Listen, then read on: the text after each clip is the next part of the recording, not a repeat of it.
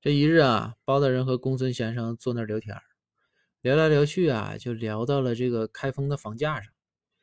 两个人同时感慨这房价高。